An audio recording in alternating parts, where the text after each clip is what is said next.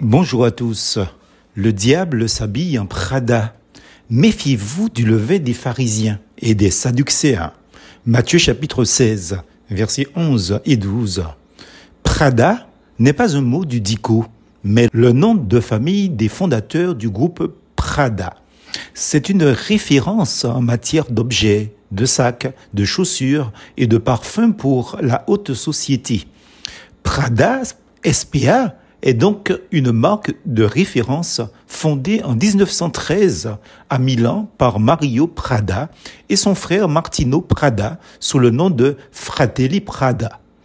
Mais plus proche de nous, l'expression Le diable s'habille en Prada est un film qui a été écrit par David Frankel, une magnifique comédie dramatique, cinématographique, américaine réalisée en France et sortie le 27 septembre 2006.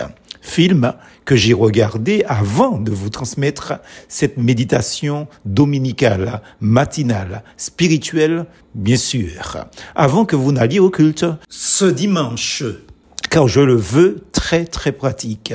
Oui, alors que tous nous nous apprêtons pour la plupart d'aller dans la maison de Dieu. 1 Timothée chapitre 3 verset 15, je dis attention, le diable s'habille en Prada.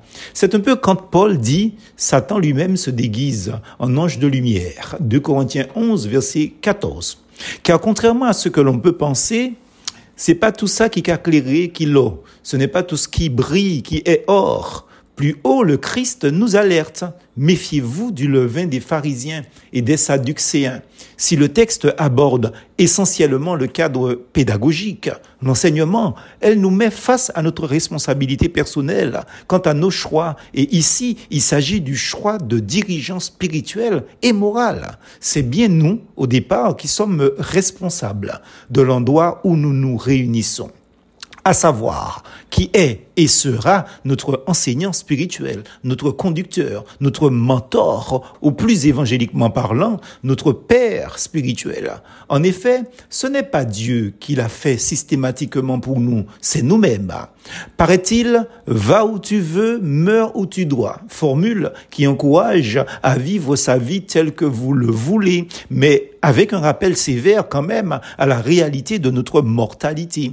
Il n'y a pas de hasard, cher ami. Et encore, on va là où on se sent bien. C'est ce qu'on dit. Mais ce n'est pas tout ce que tu aimes qui te fait du bien. Bref, ceci pour dire que nous sommes responsables devant Dieu et devant les hommes, pas plus que ça, responsables aussi de la disposition de cœur, d'esprit et de corps avant d'aller au culte et pendant que nous sommes dans la maison de Dieu. En dimanche, comme nous savons si bien le faire, belle robe, belle chemise, beau pantalon, belle cravate, belle chaussure. Et oui, alors que nous sommes parés, pim pam pam pam, comme on dit, n'oublions pas que l'essentiel n'est pas de paraître, car Dieu regarde au cœur. 1 Samuel 16, verset 17. Vous avez compris maintenant pourquoi le titre de notre réflexion est le suivant, Le diable s'habille en Prada. Au plus bibliquement parlant, Satan lui-même se déguise en ange de lumière. 2 Corinthiens 11, verset 14.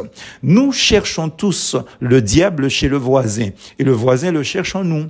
Ainsi, si nous avons à être vigilants face à notre choix d'église locale et de celui qui nous enseigne, qui nous dirige, dans les voies de Dieu, nous avons aussi l'énorme responsabilité de veiller d'abord sur nous-mêmes, car parfois notre intérieur pourrait ne pas être si pur que ça en a l'air avec nos beaux habits et nos parfums de marque. Si nous allons célébrer et rendre un culte à Dieu dans des conditions intérieures impures, c'est une offense à la triple sainteté de notre majesté divine. Bon dimanche et bon culte à chacun.